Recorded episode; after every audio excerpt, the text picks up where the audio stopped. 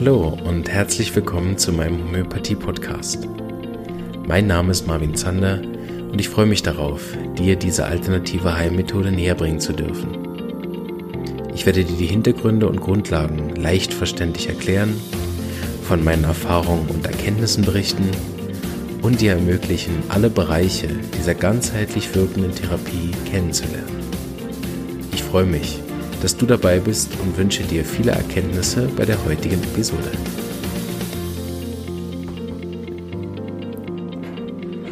So, ein herzliches Willkommen zu einer weiteren Episode. Heute mit einer so inoffiziellen Folge Episode zur letzten. Beim letzten Mal haben wir besprochen, äh, wie finde ich meinen Homöopathen. Und äh, daraufhin ist die Frage entstanden, wie oft ich denn, wenn ich so meinen Homöopathen gefunden habe, wie oft sollte oder was wäre denn eine Empfehlung, wie oft man dann so zu einem Homöopathen geht. Und äh, wer die letzte Folge gehört hat, hört sich vielleicht nochmal an. Ähm, da muss ich nicht alles wiederholen vom Anfang, aber grundsätzlich ist das ähm, sehr unterschiedlich, weil viele Homöopathen auch komplett anders arbeiten als ich ähm, teilweise auch mit anderen Potenzen, die mit Tropfen und LM-Potenzen arbeiten, als wie ich mit den C-Potenzen. Ähm, so da entstehen gewisse ähm, andere Rhythmen oder wer mit Tiefpotenzen arbeitet oder wer mit auch verschiedenen ähm, Therapien ineinander arbeitet, wenn zum Beispiel Heilpraktiker arbeiten, die mit mehreren äh, Therapieangeboten dann zusammenarbeiten und so weiter, unterscheidet sich das natürlich stark. Ähm, so ist das wieder eine Folge, wo ich rein von mir erzähle und rein von der Art, wie ich die Homöopathie gelernt habe an der SAI Homöopathie-Schule in Zug und wie wir das hier jetzt ich seit acht Jahren und mein Chef Stefan Bauer seit 20 Jahren äh, macht. Ähm, so wie wir die Leute bestellen. Grundsätzlich ist es aber auch hier äh, ganz klar, wer Homöopathie schon ein bisschen kennt oder auch meinen Podcast schon länger verfolgt, ist das selbstverständlich individuell. Also es gibt da keine Standardvorgabe, äh, ähm, uh, sondern das ist eine reine Empfehlung, ähm, ja, eigentlich aus der Therapeutensicht heraus. So, genug der Vorrede. Grundsätzlich ist es natürlich so, dass ich einfach zum Homöopathen gehen kann, nach Bedarf. Also ich gehe dann, wenn ich ein Problem habe. Das ist grundsätzlich möglich und das sind wir uns natürlich auch von der, sag ich mal, äh, klassischen Medizin aus auch gewöhnt. Warum sollte ich auch sonst gehen, wenn ich nichts habe? Es gibt gewisse chronische Krankheiten, da muss ich regelmäßig gehen, einfach um die Medikamente zu aktualisieren, zu überprüfen oder um auch eine Therapie durchzuführen. Ähm, aber grundsätzlich gibt es ja keinen Grund, zum Arzt zu gehen, wenn ich keine Probleme habe. Das ist beim Homöopathen natürlich ein bisschen anders. Weil, wenn wir gewartet haben, bis es eine Krankheit gibt, haben wir eigentlich grundsätzlich ja zu lange gewartet. Das habe ich in vergangenen Folgen auch schon mal erklärt. Dass, wenn so ein Auslöser einsetzt und ich ein Problem nach diesem Auslöser habe, zum Beispiel meine Freundin trennt sich von mir und äh, seither mh, gehe ich in eine Depression, die sich nicht löst, wo ich nicht allein rauskomme. Ich ziehe mich immer mehr zurück. Ähm, und jetzt kann es natürlich sein, dass ich einerseits wegen der Depression gehe oder aber auch, was bei anderen Leuten dann passiert, dass sie eine Krankheit entwickeln. Und dann gehen sie erst dann. Oder bei Kindern sieht man es oft, Hamster gestorben, seither Schlafstörungen, wieder Bettnässen, pinkelt wieder ins Bett in der Nacht und jetzt kommen sie mit einer, mit einer fiebrigen Erkrankung zum Beispiel oder mit Husten. So. Und dann sind wir eigentlich viel zu spät beim Homöopathen grundsätzlich, weil die Krankheit bei uns ja nicht erst am Körper zu sehen ist, sondern meistens schon vorher. So eigentlich wäre der richtige Zeitpunkt zum Homöopathen zu gehen, dann, wenn eine Gemütsveränderung stattfindet, die nicht von selber reversibel ist, also die sich nicht selber zurückbildet. Ähm, also eben depressiv, ohne dass es von sich aus besser wird. Ähm, melancholisch, ängstlich äh, oder auch die Nervenschwäche seither.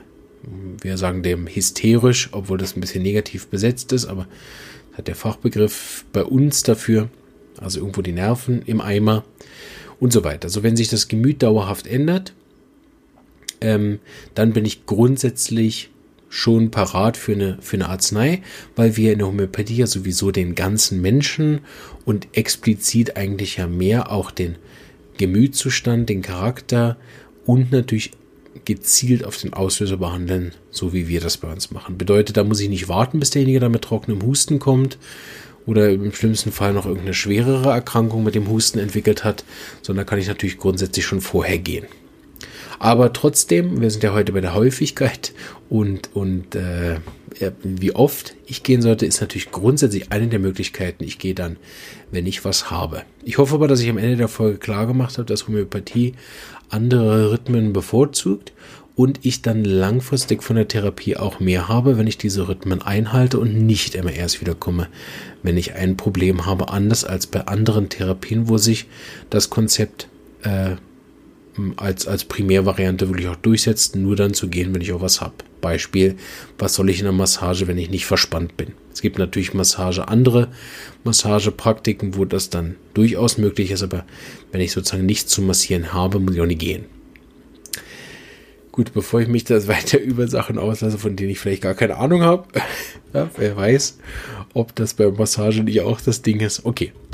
Auf jeden Fall räume ich mal gerade meine Tassen zur Seite hier. so, wo waren wir? Ah.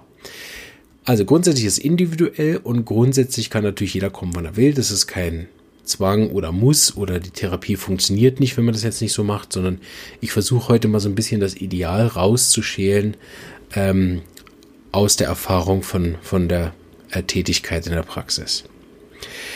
Grundsätzlich würde man hier unterscheiden zwischen akut, subakut und chronisch. Das heißt, akut wäre wirklich hochakut, erster, zweiter Tag. Subakut sind diese nach einer Woche, nach zwei Wochen und chronisch sind einfach die chronischen Krankheiten. Das macht natürlich einen Riesenunterschied, weswegen ich zum Homöopathen gehe. Habe ich also eine akute Erkrankung, habe ich eine verschleppte akute Erkrankung, die jetzt schon eine Woche geht, oder habe ich tatsächlich eine grundlegend chronische Erkrankung. Was könnte so eine akute Krankheit sein? Ähm, ich habe mich verletzt und habe jetzt ein Problem mit der Verletzung. Eine hochakute Erkrankung, die ist jetzt noch nicht drei Wochen alt und ha, habe ich schon mehrere Probleme und eine Operation hinter mir, sondern das ist eine ganz akute Verletzung. Und jetzt bin ich neben dem, was ich vom, von der Schulmedizin her mache oder vom Physiotherapeuten aus mache oder was weiß ich, äh, bin ich jetzt auch noch beim Homöopathen gelandet, dann ist das natürlich hochakut und grundsätzlich, wenn die Verletzung durch ist, eine einmalige Sache. Bei Verletzungen empfehle ich, dass man immer versucht, mit der Homöopathie auf null Beschwerden zu behandeln. Das heißt, wenn das möglich ist natürlich, je nach Verletzung ist das natürlich nicht möglich, aber bei den meisten Verletzungen habe ich gesehen, dass es sich wirklich lohnt, die Homöopathie so oft und so häufig anzuwenden, bis wirklich keine Beschwerden mehr übrig sind. Und nicht da so mit 20% Restbeschwerden rumzulaufen und dann gibt es noch einen Rückfall, sondern wirklich bei einer akuten Verletzung so lange zu gehen, bis die Schmerzen auf Null sind. Da muss man natürlich nicht immer vorbeilaufen. Ähm, grundsätzlich gehen Verletzungen, vor allem wenn man den Patienten einmal gesehen hat und den medizinischen Aspekt gut beurteilt hat, oder der Patient regelmäßig bei einem guten Arzt vorbei ist, der die Verletzung be betreut, dann kann man sowas auch am Telefon behandeln. Seriöser ist aber immer vorbeigehen. So kann zum Beispiel sein, dass man alle zwei, alle drei, alle vier Tage dann geht bis die Verletzung wirklich auf Null ist. In der Regel schaffen wir es ja mit dem ersten Arzneimittel, was passt, dann schon so viel Schmerzen zu reduzieren, dass danach wirklich dann nur noch diese 20, 10, 5 Prozent Behandlung bedürftig ist. Und anders als bei anderen Krankheiten würde ich da wirklich empfehlen, bis auf 0 Prozent soweit möglich zu behandeln. Wie gesagt, geht nicht immer, aber das wäre immer meine Empfehlung, weil mit so einem Rest und dann ist man drei, vier, fünf Wochen mit dem Rest und plötzlich gibt es einen Rückfall und dann braucht man doch noch das und jenes und so weiter. Das ist eben je nach genetischem Hintergrund ein Spiel mit dem Feuer. Vor allen Dingen bei Verletzungen, wie auch jede andere Krankheit, aber bei Verletzungen besonders mühsam sind Rückfälle. So, wenn ich mit so einem nicht ganz geheilten Muskel 5% äh, immer noch ein bisschen schmerzhaft und dann denke ich, ja gut, jetzt geht's ja wieder, jetzt gehe ich wieder äh, Fahrradfahren, Skifahren, Joggen, Fitness oder einfach manchmal auch nur im Garten arbeiten und es macht einen Rückfall, dann hat man damit meist zwei Wochen Spaß, egal mit welcher Therapie oder sogar noch viel, viel länger. Also so ein Bruch nicht ganz geheilt und dann nochmal gebrochen, in der Regel hat man dann ein halbes Jahr Spaß mit. Ähm, je nachdem. Ist auch individuell, aber Rückfälle sind auch bei Erkältungen oder bei anderen Krankheiten wirklich schwer zu behandeln. Ne? Andere akute Krankheit wäre irgendwas, äh, plötzliches Fieber nach kaltem Wind bekommen, Äh, man sieht noch gar nicht, wo, ob das auf den Hals geschlagen hat, auf die Ohren oder irgendwo, aber plötzlich krank. Dann gibt man Arzneimittel, das Kind ist viel, viel besser drauf und die Eltern gehen nächsten Tag wieder Skifahren. So nach dem Motto, er ist ja gesund, was sollen wir daheim bleiben? Wir haben jetzt schon gebucht. Ne? Und dann macht er einen richtigen Rückfall und meist hat man dann wirklich drei, vier, fünf Tage Spaß mit der Erkrankung oder sogar, dass es so schlecht läuft, dass es dann Medikamente braucht und mit Homöopathie gar nicht so gut in den Griff zu kriegen ist, aber dann auch meistens mit den äh, Antibiotika brauchst du noch ein zweites und so. Also ich habe ein paar Rückfälle betreut. Da war ich einerseits überrascht, wie schlecht Homöopathie wirkt im Gegensatz zu akuten Krankheiten und wie lange es dauert, dass man immer nur so 20 Prozent besser, dann 30 Prozent besser und es läuft wirklich mühsam. Ähm, aber auch dann zu sehen, dass auch die anderen mit ihren Therapien wenig Erfolg haben. Also so Rückfälle, das äh, habe ich immer ein bisschen Grusel vor. So vermeidet das, wann immer ihr könnt, auch wenn das nicht besonders gesellschaftskonform ist, aber schaut, dass ihr eure Krankheiten auskuriert und wirklich schaut, dass ihr auf so weit möglich bei akuten Krankheiten auf 0% Beschwerden äh, runtergeht und lieber noch einen Tag dranhängen. Also bei Fieber sagen wir mal einen Tag fieberfrei und bei der Verletzung sage ich immer zwei Tage schmerzfrei, bevor man sich wieder normal bewegt. Und meistens scheitert es tatsächlich daran, dass unsere Gesellschaft, unsere Kultur auf diese Rekonvaleszenzphase sehr schlecht vorbereitet ist, dann allerdings auf jahrelange Physiotherapie sehr gut vorbereitet ist, wo ich immer denke, ja, ob es denn vielleicht nicht einfach die zwei Tage noch daheim bleiben, sich nicht doch lohnen würden, anstatt äh, dem Arbeitgeber nach zwei Tagen schon wieder zur Verfügung zu stehen. Aber gut, da im Podcast geht es um Homöopathie, nicht um Kultur und Gesellschaft. Krankenkultur. okay. Also, akute Beschwerden behandelt man, bis sie besser sind. In der Regel äh, braucht es ein, maximal zwei Arzneien, wenn es sich um eine tatsächliche akute Erkrankung handelt und sollte eigentlich auch innerhalb von Stunden bis Tag besser werden. Also wenn so eine akute Krankheit nach einem Tag nicht besser ist, ist es das falsche Arzneimittel. Also kann ich, behaupte ich mal so ganz frech, ähm, wie gesagt, muss sich um eine richtige akute Krankheit handeln, nicht immer wieder husten oder immer wieder schnupfen. Das ist, wie ich an anderer Stelle schon erwähnt habe, eben keine akute Erkrankung, sondern eine chronische Infektanfälligkeit, die immer wieder auftritt. Aber wenn ich wirklich was einmal im Jahr habe ich einen Husten, denn äh, sollte der, wenn er wirklich akut ist und auch durch einen akuten Auslöser ausgelöst worden ist, Folge von kaltem Wind, Folge von erschreckt, Folge von Baden, Folge von Haare geschnitten oder was es nicht alles für Auslöser gibt, ähm, dann ist das in der Regel eine kurze Geschichte, vor allen Dingen bei Kindern. Ähm, eben, das sollte dann nach einem Tag maximal zwei besser sein, je nach organischem Befund. Das ist ganz anders, wenn man einen superakuten Fall hat. Also gehen wir eine Stufe weiter. Ähm, bei so einem Fall, der schon drei, vier, fünf Tage alt ist oder schon ein, zwei Wochen alt ist, da kann das eine ganz schön zähe Angelegenheit werden. Ähm, das liegt an mehrerlei Punkten. Ich weiß gar nicht, wie detailliert ich darauf eingehen sollte heute in der Folge, weil es ja eigentlich um was anderes geht. Aber bei, bei superguten Krankheiten ist oft das Problem, dass der Patient sich nicht mehr ganz genau erinnert, warum er jetzt überhaupt krank geworden ist, weil es schon zwei Wochen her ist. Und die haben schon mehrere Therapien meist selber gemacht. Die haben mit Hausmittel angefangen, dann hätten sie noch ein Komplexmittel genommen vom Similasan oder was. Dann kann, oder haben ein anthroposophisches Arzneimittel daheim oder waren schon beim Kinesiologen oder was weiß ich, ne? Hätten schon mehrere Sachen gemacht, jetzt wirkt es nicht und jetzt kommen sie zu euch. Das kennen noch keine richtig chronische Krankheit, aber man merkt schon, irg, vier Therapien gemacht, keine Besserung. Okay. Ähm, da hat man manchmal Glück, dass man wirklich auch so einen schönen Verlauf hinkriegt. Ähm, passiert auch häufig genug, dass ich äh, froh bin um Homöopathie.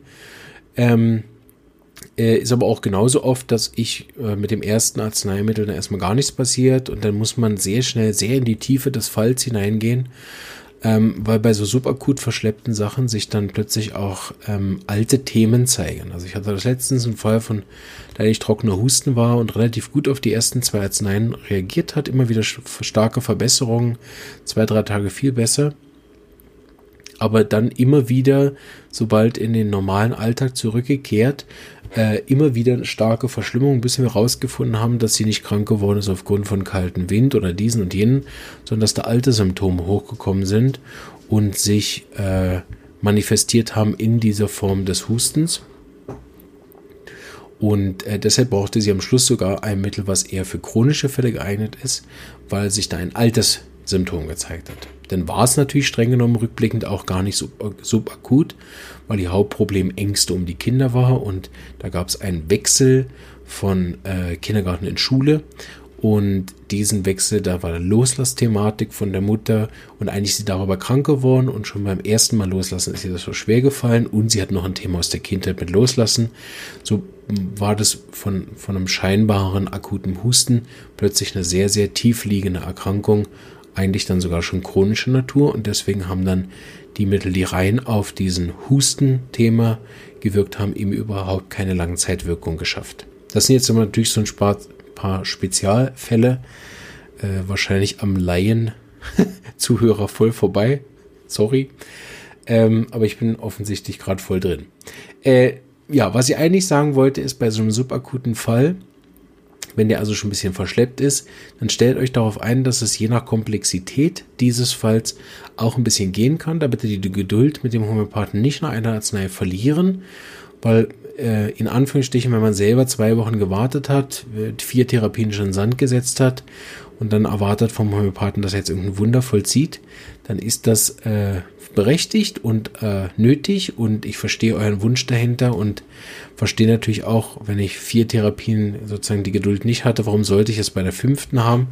Aber Dr. Hughes hat immer gesagt, wie lange waren Sie bei der Schulmedizin jetzt mit dem Problem? Okay, zwei Wochen, dann geben Sie mir auch zwei Wochen. Ähm, ich verstehe jeden Patienten, der das nicht hat. Ähm, ich kann aber, glaube ich, für viele Patienten von mir reden, die sich diese zwei Wochen genommen haben und dann ging es am Schluss nur eine.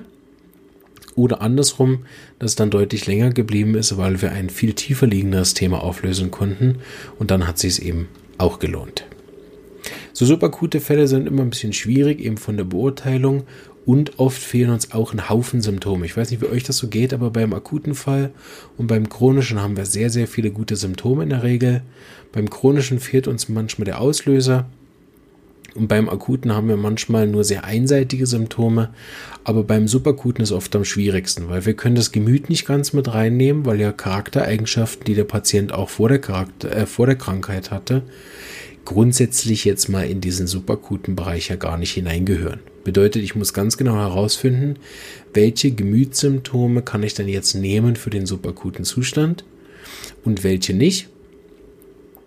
Und meistens hat der Patient nicht mehr so starke Empfindungen, nicht mehr so starke, klare Modalitäten, wie wenn es hochakut ist. Und im Zweifel sogar noch der Auslöser unklar oder überhaupt auch dem Patienten gar nicht klar, weswegen er überhaupt jetzt so krank ist, weil er denkt, das liegt immer noch am kalten Wind.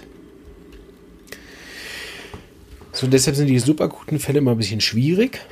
Ähm, so, da muss man ähnlich wie beim akuten einfach so lange kommen, äh, bis es besser ist. Vorbeikommen hat auch immer den Vorteil, dass die Homöopathen die Untersuchungstechnik geschult sind und sich mit den Medizinbereichen auskennen, auch dann immer wieder auch den Befund nehmen können, wenn es sich um eine Krankheit handelt, wie bei Husten, dass man immer wieder auch die Bronchien dann abhört, äh, die Lunge und die Bronchien dann abhört oder in die Ohren schaut oder den Urin nimmt ja, und wie man beim Arzt eben auch vorbeigeht, um die Laborwerte zu kontrollieren. So, das kann äh, von Vorteil sein, deshalb einen Homöopathen zu wählen, wenn ich zum Beispiel mit Infektanfälligkeit komme, dass ich einen Homöopathen wähle, der nicht zwei Stunden im Auto weg ist, sondern am besten in Laufreichweite ist, wenn man das Glück hat, einen zu haben. Zu akut und chronisch gibt es noch zwei Sachen zu sagen. Ein, ein äh, klassisch Arbeit, wie wir das sind, der schließt den Fall ab. Das liegt daran, dass wir ähm, die, den Hintergrund haben, also die Erfahrung gemacht haben, dass akute Krankheiten das meistens das Auflodern des genetischen Materials sind. Auf Deutsch, wir haben einen gewissen Rucksack mitgebracht an genetischen äh, Krankheiten, für die wir prädispositioniert sind. Das heißt, wir haben eine gewisse Anfälligkeit in der Familie, zum Beispiel für Halsschmerzen. Und wenn ich jetzt ein Kind bin von einem Elternteil oder zwei Elternteile, die auch immer viele Halsschmerzen hatten, jetzt habe ich das erste Mal Halsschmerzen, dann ist es zwar grundlegend jetzt noch keine chronische Krankheit, aber man kann sehen, dass jetzt sich ein, eine Krankheit gezeigt hat auf der Ebene, wo auch die Genetik in Anführungsstrichen schwach ist. jetzt alles ganz unwissenschaftlich, aber ich hoffe, ihr wisst, was ich meine. Ähm, so dass ich grundsätzlich jetzt in diesem Fall auch eine Abschlussarznei dieses Falles geben kann, um bereits auf dieses genetische Thema einzugehen. Da kommen wir nachher nämlich drauf. Es gibt nämlich in der Homöopathie auch sogenannte äh, miasmatische Behandlungen, also die rein auf die Genetik gehen. Da erzähle ich nachher noch was dazu. Ähm, und wenn ich jetzt sehe, der Halsschmerz läuft hoch, rot, brennend, ähm, äh, ist es so ein Wundgefühl, als wäre es aufgeschabt und es ist eine enorme Hitze drin, dann weiß ich, dass es eine ganz andere Krankheit ist, als wenn ich Eiter drauf habe, stinkenden Mundgeruch habe, vergrößerte Mandeln, die sich nach zwei, drei Wochen immer noch nicht zurückgebildet haben. Oder äh, wenn es starke nächtliche Schmerzen gibt. Ich habe so ausstrahlende, blitzartige Schmerzen bis zum äh, Ohr und, und äh, auf den, auf den ähm, Mandeln im Hals gibt es wie so Einfurchungen, so wie so ein Geschwür oder sowas bildet sich. Dann weiß der Homöopath, je nachdem, wie sich das Bild ausprägt, habe ich einen ganz anderen genetischen Aspekt jetzt, wie sich die Krankheit zeigt und auch entwickelt. Zum Beispiel auch ein Hinweis, wenn so eine Krankheit sich verschleppt, subakut läuft, eine Verletzung nicht gut heilt, dann gibt es auch immer die Möglichkeit, dann hinzuschauen, dass das ein genetischer Hintergrund ist. Ich erzähle kurz einen Fall mit Verletzungen, dass das ein bisschen klarer wird. Da hatte ich einen Fall, den habe ich übernommen mit einer akuten Verletzung. Der Mann hat aber im Hintergrund immer wieder sein ganzes Leben lang schon, hat er gesagt, egal wo ich mich verletze, das habe ich ein ganzes Jahr Spaß mit. Ob das ein C ist, wo ich ein bisschen angestoßen habe, ob das eine ernste Verletzung ist, wann immer ich mich verletze, das heilt ewig nicht. Es gibt immer wieder Rückfälle. Äh, teilweise brauchst du nachher sogar eine Operation, das hilft aber auch nicht so. Ich habe es inzwischen aufgegeben. Ich weiß, wenn ich mich irgendwo stoße, habe ich ein Jahr Spaß. Also aus der homöopathischen Sicht, wie wir die Miasmenlehre gelernt haben, ist das ein hochgenetischer Prozess. Jede Verletzung geht über ein Jahr, teilweise stetig schlechter und dann wenn er Glück hat, bleibt, gibt es keinen bleibenden Schaden, sondern nur so ein äh, Restsymptom wie eine schlechte Narbenbildung oder so. Irgendwas läuft da sehr schlecht von der allgemeinen Wundheilung heraus. So ist eigentlich grundsätzlich mal ein chronischer Fall. Bei einer Verletzung fange ich aber natürlich trotzdem akut bei den starken Schmerzen an und habe mich aber dann schon innerlich darauf eingestellt, dass das eventuell ein schwierigerer Fall wird. Er ist glücklicherweise bei mir geblieben, weil er noch nie so schnell seine Schmerzen losgeworden ist mit der richtigen Verletzungsarznei. Es ist dann aber, wie wir das auch erwartet haben und er natürlich auch erwartet hat, in einen subakuten bis nachher in einen chronischen Zustand übergangen, so wie früher, weil natürlich es dann auch die akuten Verletzungsarzneien nicht die Tiefe haben, so eine chronische Krankheit zu behandeln. So, es brauchte insgesamt drei Arzneien, wobei die letzte dann so tief wirkt, dass ich sie verschrieben habe auf das Komplex von Wundheilungsstörung vererbt vom Vater. Also eine ganz, ganz tief wirkende Arznei, die die Kraft hat, bis in diese Wurzeln des Menschen hinein Dinge zu verändern. Und jetzt war er das nächste Mal wieder da mit einer Verletzung und wir hatten, waren beide sehr gespannt, wie es denn diesmal läuft. Und äh, wunderschön für uns beide zu sehen, dass die Verletzung, die danach kam, überhaupt keine Komplikationen machte. Er brauchte nicht mal eine akute Verletzungsarznei dafür. Er hat sich ein bisschen zu spät gemeldet und da war aber schon alles gut. So, das zeigt, dass wir eben auch auf dieser tiefliegenden Ebene äh, Dinge verändern können. Dazu brauche ich aber einerseits die Geduld des Patienten an, auch wirklich die drei Arzneien zu bleiben, sonst bringt das ihm gar nichts. Und auf der anderen Seite muss ich natürlich auch das Verständnis aufbringen als Homöopath, was ich da für einen Fall habe äh, und behandle. Deshalb, jetzt bin ich lang ausgeflogen, um wieder zurückzukommen, was ich eigentlich sagen wollte. Deshalb lohnt es sich bei einer akuten Behandlung oder auch bei einer subakuten, oder sagen wir so, speziell eigentlich sogar bei einer subakuten, lohnt es sich anschließend noch eine sogenannte konstitutionelle Arznei zu geben, die auf den ganzen Mensch wirkt, nicht nur auf den ähm, subakuten Teil dieser Krankheit oder sogar eben eine genetische, eine antimiasmatische Arznei zu wählen, je, je nach Fall. Ne? Grundsätzlich muss die, muss die Arznei ja immer den ganzen Fall abdecken, ähm, aber es hat sich bei diesen Fällen, wo man einsteigt mit einem akuten Mittel, wo man einsteigt mit einem superakuten Arzneimittel, wo nicht den ganzen Fall abdeckt, sondern jetzt erstmal die Lunge stabilisiert, die Niere stabilisiert oder was eben nötig ist, dass man denn äh, noch in die Tiefe weiter behandelt. Ähm, das mal zu den beiden. Also nehmen wir nochmal so einen akuten, dass wir beim Thema bleiben. Wie oft gehe ich jetzt? Also beim akuten sollte ich einmal gehen. Dann gibt es ein Kontrolltelefon, wenn es gut gelaufen ist. Und dann gibt es eventuell nach zwei bis vier Wochen eine Nachbehandlung, je nachdem, was der Patient will. Bei einem superakuten Fall sollte der Fall innerhalb von einer Woche deutlich besser sein. Da kann es also eins bis vier Termine brauchen, je nachdem, wie viel Medizin ich noch mit reinnehme und wie viel ich untersuchen kann und muss und wie schlecht der Fall auch läuft. Und da würde ich empfehlen, unbedingt nach zwei bis vier Wochen eine Nachbehandlung zu machen mit einem korrekten Konstitutionsmittel oder einem genetischen Arzneimittel. Ähm, dann gibt es die zwei Bereiche der chronischen Krankheiten, also einmal die echte chronische Krankheit oder eben das, was ich vorher gesagt habe mit dem genetischen Teil, dem miasmatischen Teil. Beim chronischen Krankheitsverlauf ist es natürlich der, den wir am häufigsten in der Praxis haben. Deshalb will ich da jetzt noch ein bisschen drauf eingehen, bevor ich zu den anderen Spezialthemen noch komme. Bei einer chronischen Krankheit mache ich es so, da habe ich ein bisschen ein festes Schema. Das ändere ich natürlich je nach Krankheit, aber grundsätzlich ist das verhältnismäßig fix. Und zwar sehe ich den Patienten meist nach zwei bis vier Wochen erneut nach der ersten äh, Arzneimittelgabe. Das ist deswegen so, hm, wir haben in der Praxis einen ein Qualitätssicherungsbogen, den wir manchmal mitgeben. Früher haben wir das regelmäßiger gemacht. Jetzt machen wir das eigentlich nur noch bei Arzneimitteln, die wir noch nicht so häufig gegeben haben oder bei Patienten, die ganz neu in der Homöopathie sind. Und auf diesem Qualitätssicherungsbogen müssen sich die Patienten zwei Wochen lang beobachten, das aufschreiben und mitbringen und dann besprechen wir das. Warum machen wir das? Wir haben herausgefunden, dass erstens die Patienten, wenn sie mitmachen und sich beobachten, auch Dinge besser wahrnehmen und somit die kleinen Veränderungen, die vor allen Dingen in der ersten Zeit nach so einer Arznei auftreten, viel besser wahrnehmen. Zweitens motiviert es sie auch, wenn sie nach zwei, drei Tagen feststellen, da geht wirklich was, auch wirklich mitzuarbeiten mit den Sachen, die man beispielsweise im Gespräch besprochen hat.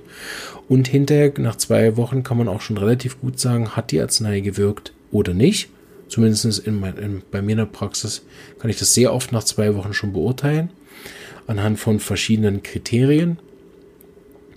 Ähm, und dann weiß ich, ob der, ob der Fall, ob ich da noch besprechen muss, ob ich den noch ähm, in Supervision bringen muss, wahrscheinlich, ob ich da noch mal äh, mit einem anderen Homöopathen darüber reden muss, ob ich noch mal hinter die Bücher muss, so, wenn nach zwei Wochen noch nichts gelaufen ist. Nicht, dass es immer heißt, dass denn die Arznei nicht korrekt war, aber meistens passiert was in den ersten zwei Wochen auf der Gemütsebene, auf der Ebene des Auslösers oder auf Ebene des, der allgemeinen Symptome. Also ich schlafe besser, meine Verdauung ist besser, ähm, meine Menstruation war diesmal nicht so äh, schmerzhaft, äh, in der Art. Ne? Hauptsächlich aber bei nach den zwei Wochen sollte sich im Gemüt und auf der Auslöserebene was geändert haben. Und das kann man nach zwei Wochen sehen. Das ist ein Riesenvorteil. Wir haben inzwischen einen großen Ordner damit ähm, zu Arzneimittelverläufen. Erstens hat man da einen Riesenschatz. Das ist zwar natürlich keine Studie oder irgendein wissenschaftliches Ergebnis, was äh, den man den Skeptikern präsentieren kann, aber für, für die eigene Praxis ist das ein Riesenvorteil, weil wenn ihr dann 100 äh, Berichte habt von gut laufenden Fällen nach Calciumcarbonicum, Gelsemium oder Arnica, dann kann man da auch raufschauen und wird gewisse, gewisse Gemeinsamkeiten sehen und kann darüber auch wieder dann in der in der Frage sozusagen hinterher von profitieren, weil ich habe dann 100 Fälle gesehen von Calcium und dann kann ich so die Punkte durchgehen, die typischerweise passieren. Das ist ganz spannend. Bei manchen Arzneien haben wir inzwischen auch so viel Erfahrung, dass man auch wirklich wie äh, ein bisschen voraussagen kann, was wahrscheinlich passiert. Einfach weil wir inzwischen gelernt haben, die Wirkung auch zu sehen. Natürlich ist die Wirkung individuell, sonst wäre es keine Homöopathie. Aber bestimmte Arzneien scheinen bestimmte Verbesserungen zu machen. Das ist aus meines Wissens auch recht unerforscht in der Homöopathie und äh, hilft aber enorm nachher zum Fragen. Ja, wenn ich Calciumcarbonicum habe, frage ich immer, wie ist es mit Schwitzen seit der Arznei, wie ist es mit dem Appetit und so weiter, weil ich das, wenn man die Bögen auswertet, nachher sieht, das hat immer auf Schweiß und Appetit gewirkt, die Arznei. Und das darf man dem Patienten natürlich nicht sagen vorher. so, äh, sonst beobachtet er das natürlich explizit. Ähm, deshalb auch mache ich gewisse Gespräche dann auch erst nach zwei Wochen. Also ich bestelle den Patienten nach zwei Wochen. Nicht nur aus dem Grund, auch aus anderen. Ähm, meistens hat der Patient nämlich auch noch einen Weg seiner Krankheit hinter sich. Und wenn ich ihm sage, ja super, Sie können im halben Jahr wiederkommen, äh, ja, das ist heutzutage, glaube ich, kein Vorgehen, äh, wo, womit man Patienten glücklich macht. Man schickt ihm zweimal fünf Globuli und sagt, kommen Sie im halben Jahr wieder oder das, äh, also wüsste nicht, bei welcher Art von Patient das funktioniert. So, die ein bisschen engere Betreuung in der Anfangszeit führt auch dazu, dass der Patient einen kennenlernt, schaut, ob man mit dem Homöopathen überhaupt klarkommt, ob das der Weg ist, den man machen will. Und man hat auch dann mehr Zeit mit dem Patienten wirklich zu schauen, kann, kann man dem erklären, was man da überhaupt macht und wo man hin will auch. Also ich versuche dem Patienten auch immer nach zwei Wochen oder danach beim zweiten Termin auch immer eine kleine Prognose mitzugeben, dass er ungefähr eine Vorstellung davon hat, was jetzt dann demnächst passiert. Nach diesem Zwei-Wochen-Termin mache ich je nachdem, wie es läuft, entweder in vier bis sechs, manchmal auch in acht Wochen ab. Also dann hätte ich vom, vom Ersttermin hätte ich dann etwa ein bis zwei, manchmal bis drei Monate von der ersten Arznei. Das ist immer auch ein bisschen abhängig von der Arznei und Krankheit natürlich, aber grundsätzlich ähm, versuche ich den Patienten in der Anfangszeit relativ eng zu betreuen, einfach auch um zu schauen, einerseits für mich läuft der Fall auch so, wie ich das will, von innen nach außen, von oben nach unten, von neu nach alt. Habe ich miasmatische Erleichterungen, ähm, gibt es auf der Charakterebene deutliche Verbesserungen. Ich habe zum Beispiel heute ein Telefonat geführt, wo sich zwar auf der körperlichen Ebene noch nicht viel getan hat, nach zwei Monaten, aber gemütsmäßig der Patient so viel besser ist, dass selbst dem Umfeld aufgefallen ist, wie viel entspannter das Kind ist seit der Arznei. Und ähm, so Rückmeldungen sind dann nach zwei Monaten gut, dass man nach zwei Monaten gut, damit man immer noch weiß, man ist auf dem richtigen Weg und es braucht weder eine Wiederholung der Arznei noch eine, äh, ein Wechsel oder eine Potenzerhöhung. Grundsätzlich, äh, je nachdem, wie Homöopathen arbeiten, gibt es da auch Leute, die nach festen Regeln wiederholen. Wir machen das sehr individuell, dass wir versuchen, grundsätzlich die Homöopathie so selten wie möglich anzuwenden. So, wenn er nichts braucht, kriegt er auch nichts. Gibt aber bestimmte Fälle, die besser laufen, wenn man es ein paar Mal wiederholt. Das hängt ein bisschen davon ab, was für eine Krankheit er hat. Also grundsätzlich chronischer Verlauf nach zwei Wochen, dann zum Beispiel nach sechs, dann wären wir genau auf zwei Monaten, dann vielleicht noch mal einen Monat, weil nach drei Monaten ist immer so ein guter Punkt, äh, um, um so ein kleines Rückblick zu machen auf die letzten drei Monate. Ähm, da kann man, hat man auch einen lang genugen Abstand, um, um gewisse Sachen wirklich zu reflektieren. Läuft das denn schon stabil besser? Auch um es nachher von einem Placebo zu unterscheiden. Weil, soweit mir bekannt ist, machen Placebo in der Regel bei chronischen Krankheiten keine andauernden Verbesserungen über Monate, sondern vor allen Dingen, wenn man das nicht wiederholt. Ne? Also wir geben ja einmal eine Doppeldosis am Morgen zum Beispiel. Also wenn die über drei Monate hält, super. Also wenn das mit Placebo auch geht, Glückwunsch. Aber aus meiner Erfahrung, ähm, weil wir manchmal auch Placebo geben, ähm, ist das so, dass ich nie bemerkt hätte, dass das auch diese lange andauernde Verbesserung gemacht hätte. Aber da käme ich zu wenig aus. Aber auf der homöopathischen Ebene, von unserer Erfahrung her, gibt es ja Arzneien, die teilweise über Jahre wirken. Und äh, zweite Punkt, wenn wir gerade bei Placebo sind, die machen in der Regel auch nicht diese schönen systematischen Veränderungen von innen nach außen, von oben nach unten und von neu nach alt. Und schon gar nicht explizit spezifisch auf den Auslöser, und eben der Patient kennt auch diese Auswertungsbögen nicht, die wir da gesammelt haben, 100, 200 von manchen Mitteln. So auch das weiß der Patient ja nicht. So kann man da auch gut mal gut so unterscheiden, ob es eine Placebo-Wirkung ist, ob der Patient einfach sehr gut mitmacht oder positiv denkt oder ob er sagt, ja stimmt, das mit dem Schwitzen habe ich gar nicht gemerkt, das ist ja auch noch besser geworden. So, ähm, aber dass wir nicht zu lange da aufhalten, nach drei Monaten ist so ein guter Punkt, um den Fall mal wieder anzuschauen, um eben dann diese ganzen äh, Instrumente von einem Fall, wie läuft der, an, anlegen zu können und zu messen, in Anführungsstrichen, wie gut läuft denn jetzt mein Fall. Und je nachdem mache ich dann meist einen längeren Abstand, einfach um auch zu schauen, dass der Patient, also dass er auch merkt, dass er autark besser ist, dass er nicht ständig Termine bei mir braucht und sich so eine komische Abhängigkeit dann entwickelt und auch um zu schauen, wie lange mein Arzneimittel dann wirkt, bedeutet, was bei den drei Monaten oft passiert, ist, dass die Verantwortung von meiner engen Führung übergeht in die Verantwortung des Patienten, sich zu melden, falls der Fall schlechter läuft. Bedeutet, die nächsten drei Monate die hängen so ein bisschen davon ab, wie, wie aufmerksam ist der Patient, wie gut macht er mit und wie schnell ist er auch bereit, sich zu melden bei gewissen Verschlechterungen. Da bin ich immer wieder erstaunt, ähm, dass dann Leute zum Beispiel auch dann plötzlich wieder die Therapie wechseln, obwohl man nach drei Monaten aufgeschrieben hat, Gemüt besser, Schlaf besser, Auslöserthematik besser, Haut ist besser, ähm, und dann haben sie irgendeine neue Erkrankung und gehen trotzdem irgendwo anders hin und, mehr, nach drei Monaten fragt man, und wie war es? Ja, ganz schlechte Zeit und so. Und man dann da sitzt und denkt, ja, aber wir hatten doch besprochen, dass sie wiederkommen, wenn es nicht so gut läuft, damit wir die Arznei wiederholen. Also es ist schon nicht nur so, dass wir jetzt mit einer Arznei der Meinung sind, dass die nächsten zehn Jahre Eiter Probeiter ist. Ne? Und es gibt ja auch gewisse Rückschläge, die dann auch gewisse Arzneien brauchen. So in den ersten sechs Monaten kann es sich je nach Patient eben auch von Vorteil erweisen, ihn enger zu betreuen. Aber das ist so ein bisschen mein, mein Standardding, dass ich versuche, wenn es nach drei Monaten sehr gut läuft, dass ich den Patienten dann erst in drei Monaten wieder bestelle, dann sind wir nämlich ein halbes Jahr dran. Und das eignet sich wieder, weil man dann auch mehrere Jahreszeiten durchlaufen hat. Dann gab es gewisse Ferien zum Beispiel, die man dann kontrollieren kann. Man hat wirklich öfter jetzt Menstruationszyklen gehabt.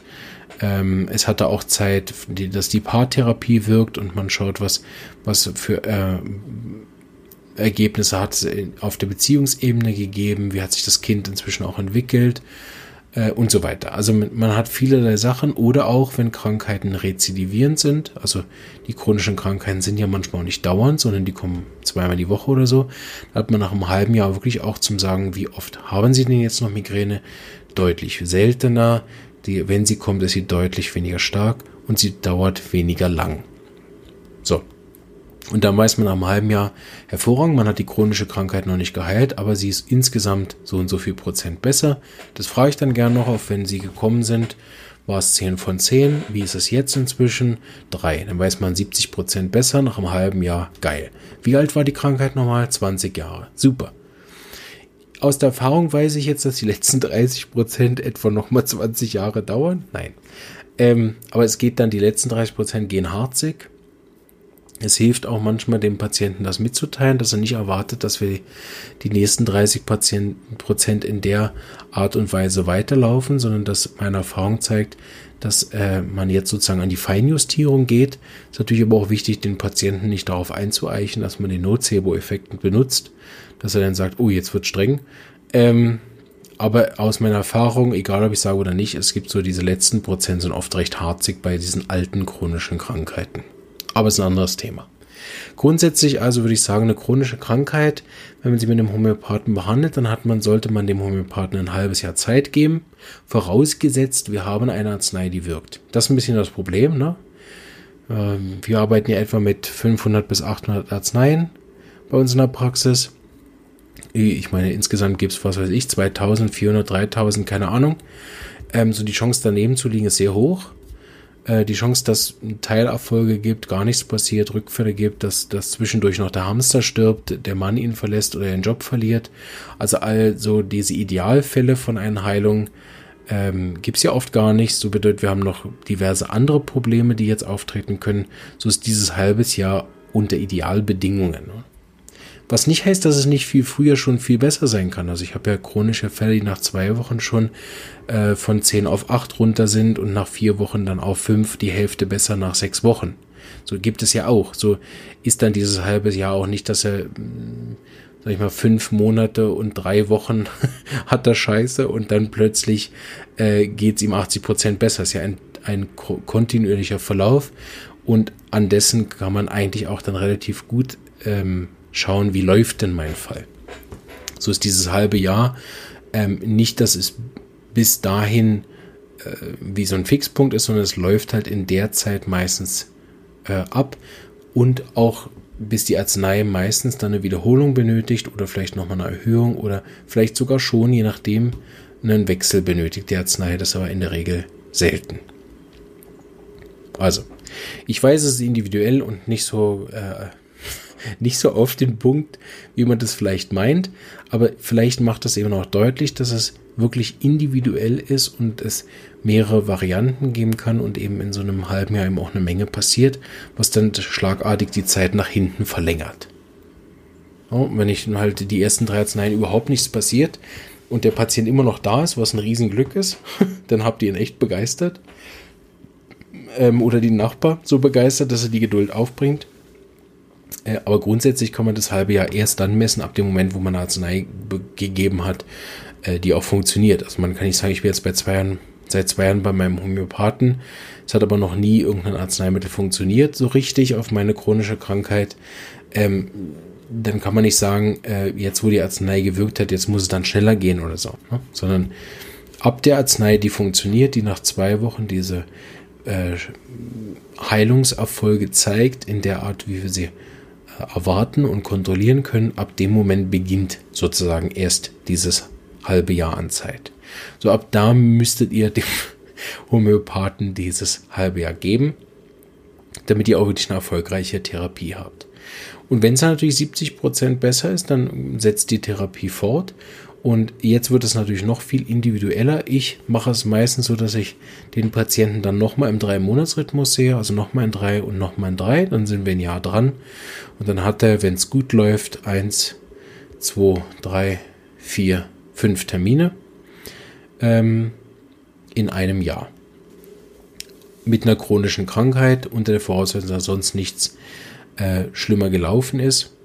Und das sind natürlich relativ viele Termine, ähm, aber man ist halt dann auch mit der chronischen Krankheit eben bei 70 bis 80 Prozent besser, äh, wenn es gut gelaufen ist. Und das ist, sind halt dann fünf Termine wiederum wenig, wenn man überlegt, wie oft man dann mit chronischen Krankheiten sonst wie ins MRI und so weiter laufen muss. Natürlich muss man das manchmal je nach Krankheit trotzdem. Man kann ja nicht alles mit Homöopathie solo behandeln. Sollte man das halt auch noch hinzu und es gibt natürlich dann wiederum Krankheiten, die auch häufigere Termine brauchen. Oder aber auch viel seltenere. Zum Beispiel, wenn der Patient nur äh, im Winter krank ist oder nur eine Heuschnupfensaison hat. Ne? Da muss ich ihn dazwischen in der Regel nicht sehen. Ganz genau mache ich aber immer die Prognose anhand dessen, wie der innere Fortschritt läuft, vor allen Dingen, wenn ich einen Auslöser gefunden habe. Also wenn man sieht, ja, ich bin, bin in dem Zustand, hatte ich letztens eine Dame, die immer noch nach zehn Jahren im Ärger ist mit ihren Eltern und seitdem sie sich über ihre Eltern so geärgert hat und immer noch nicht verzeihen kann, seither hat sie diese Kopfschmerzen und da messe ich die Prognose natürlich daran, wie der Ärger geht. Und da war ich wieder erstaunt, dass es wirklich deutlich schneller gegangen ist und die Patientin nach vier Wochen schon so viel besser hat, dass ich gesagt habe, ja super, da sehen wir uns erst dann, wenn das halbe Jahr um ist und wenn zwischendurch was schlimmer werden sollte, soll sie sich doch wieder melden. Also es gibt auch die andere Richtung. Nochmal ein anderes Beispiel vielleicht, wo man viel häufiger kommen muss, das sind die ganzen Erschöpfungskrankheiten. Burnout war eine Zeit lang so ein Hoch. Ich habe das Gefühl, es ist wieder durch. Also weiß nicht, wie bei euch so ist, aber bei uns haben die Burnout-Fälle wieder drastisch abgenommen. Ähm, so, äh,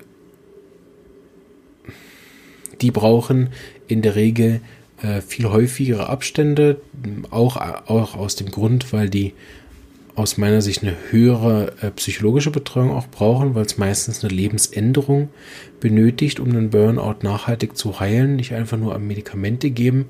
Weil meistens ist es so, wenn, was ich immer gesehen habe bei praktisch allen Fällen, die mit so einer Erschöpfungsdepression von der Arbeit kommen, sobald es denen nach einer Arznei besser geht, machen die was. die gehen wieder arbeiten. Und dann haben sie ja nichts verstanden. Ne? So, ich versuche immer zu erklären, schauen Sie, die Therapie, die wir jetzt machen, versucht, dass Sie Wechsel schaffen in ein neues Leben, weil das Alter hat Sie krank gemacht.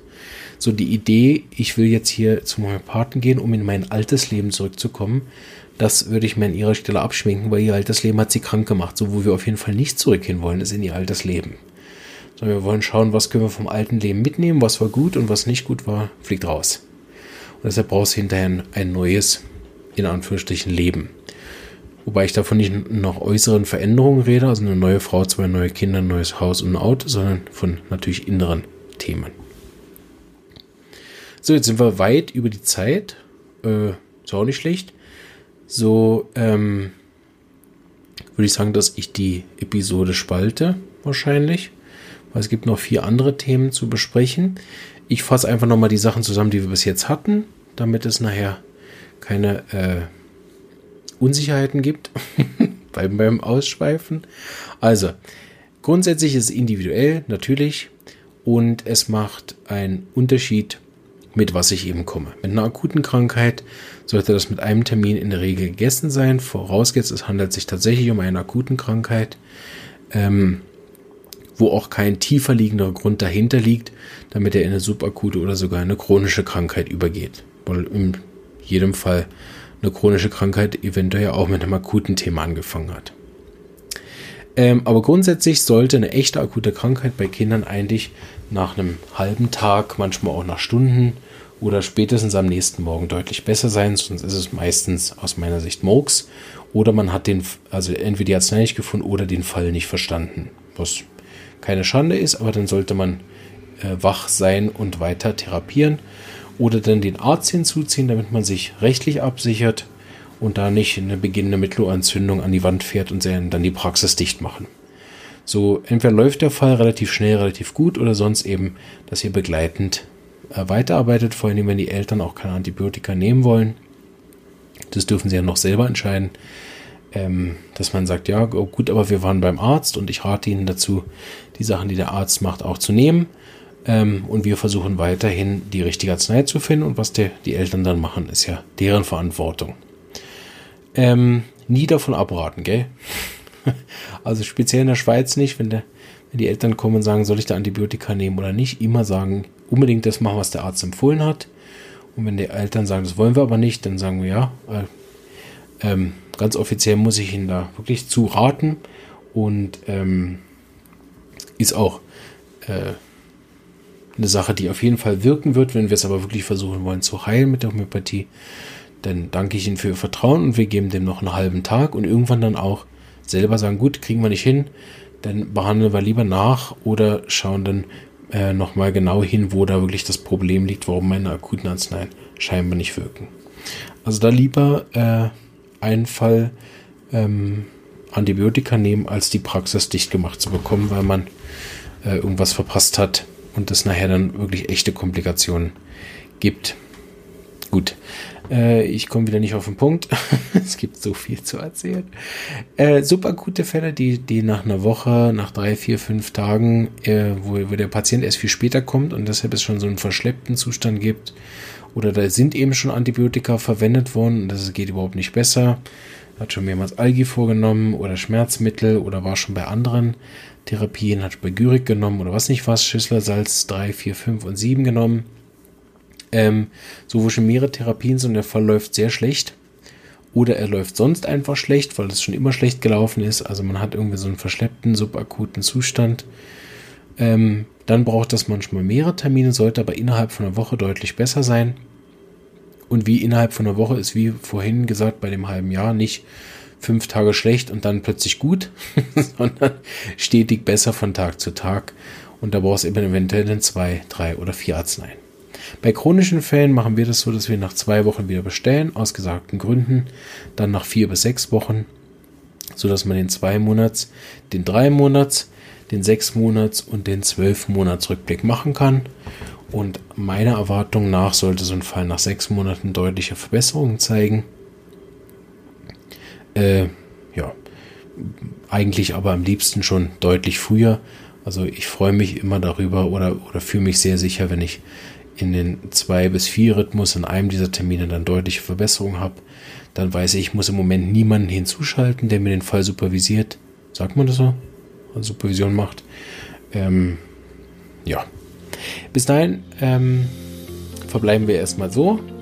Wenn noch Fragen sind, äh, habt ihr eine Woche Zeit. Ich glaube, der, der, nächste Folge kommt dann erst in der Woche oder am Samstag. Müssen noch schauen. Äh, darüber nachzudenken. Und äh, zu überlegen, was ich alles äh, ausgelassen habe und wo ihr Fragen habt oder wo ihr es auch anders machen würd, dann meldet euch gern bei mir in der Facebook-Gruppe, äh, grundsätzlich über Facebook, ähm, Twitter, im Instagram oder wo man nicht überall inzwischen ist. Man kann auch äh, Kommentare hinterlassen, Wertungen im iTunes oder so.